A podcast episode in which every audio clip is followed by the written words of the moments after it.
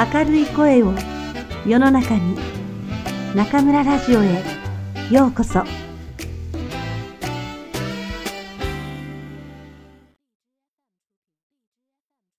中村先生のおいしい記憶お寿司。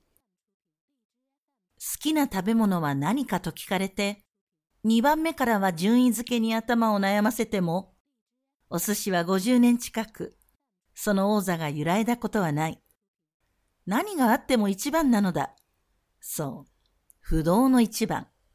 そして、やはり寿司ではなく、お寿司と言いたい。肉にはおはつけないけれど、寿司ではなんとなく存在な感じがするのだ。私のことをちょっと知ってる人ならば、私がいかに食にはまった人生を送っているかご存知だろう。花より団子、趣味を聞かれれば、食べ歩きとグルメ番組鑑賞。今住んでいる湖南省の調査だって。旅先で出会った地元の辛い料理に一口惚れして、月に一、二回通うようになり、ついには引っ越しを決めたぐらいだ。回転寿司屋がどこにでもあり、一皿100円や200円で食べられる今の日本のちびっこは、お寿司に対して、それほどの高揚感は持てないだろう。でも、50年前の昭和の子供にとって、お寿司は特別な日に食べるごちそうだった。家にお客さんが来た時や、何かお祝い事の時、食卓の真ん中には大きな寿司桶がドンと置かれる。マグロの赤、白身魚の白、きらりと光る青魚、しましま模様のエビに、光沢のあるイカ、つぶつぶのイクラ、誰が食べるか、行方が気になるウニ、それらがずらりと寿司桶に並んでいるのだ。ああ、壮観。遠い遠い昔、父に連れられ、寿司屋さんのカウンターに座った記憶がおぼろげにある。ガラガラと引き戸を開けると、寿司屋独特の磯と酢の香りが私を包み込む。カウンターの上にはお寿司を乗せる付け台。壁には魚の名前が書かれた木札。大ぶりの湯飲みに濃い緑のお茶が継がれ、父が板前さんに何かを伝える。はいよと、威勢の良い板前さんは手品のように手を数回動かし、目の前にひょいっとお寿司を置いていく。幼い私でも一口で食べられるように握られたお寿司、パクッと頬張ると、口の中に幸せが広がる。高価なネタを遠慮なくパクパク食べる私を見て、板前さんは、この子は将来随分な美食家になるよ、と言ったそうだが、その予言は当たったみたいだ。高価なものは食べていないけど。そうそう。風邪をよくひく子供だった私。風邪気味で食欲がなくなると、母はお寿司を買ってきた。そこで食欲が復活すれば問題なし。そのお寿司すらちょっと、という時は、これはまずいと病院に連れて行かれた。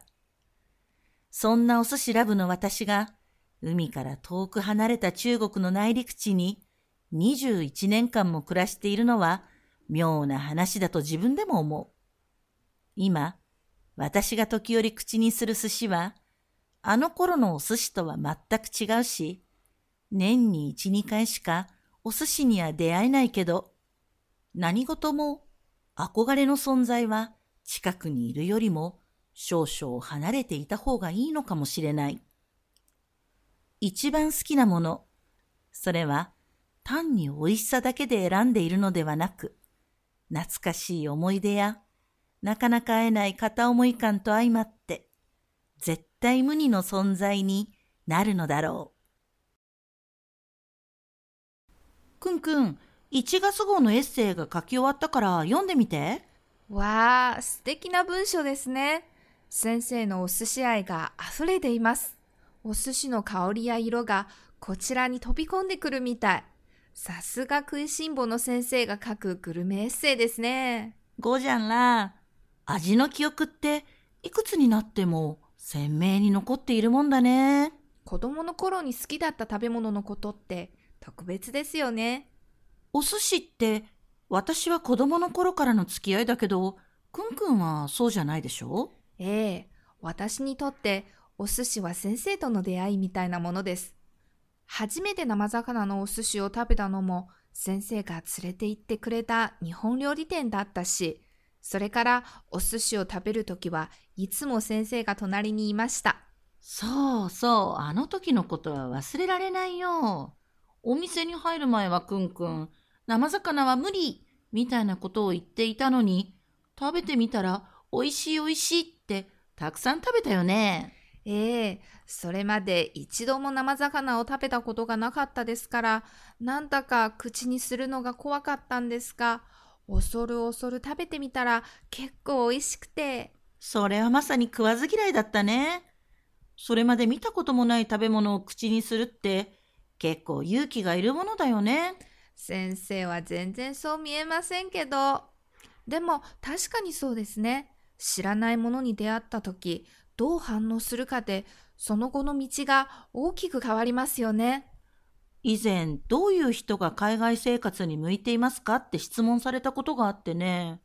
出されたものをとりあえず食べる人って答えたんだけど、食とその人って大きな関係があるよね。フランスの有名な美食家、ブリア・サバランが、君が食べているものを言ってごらん。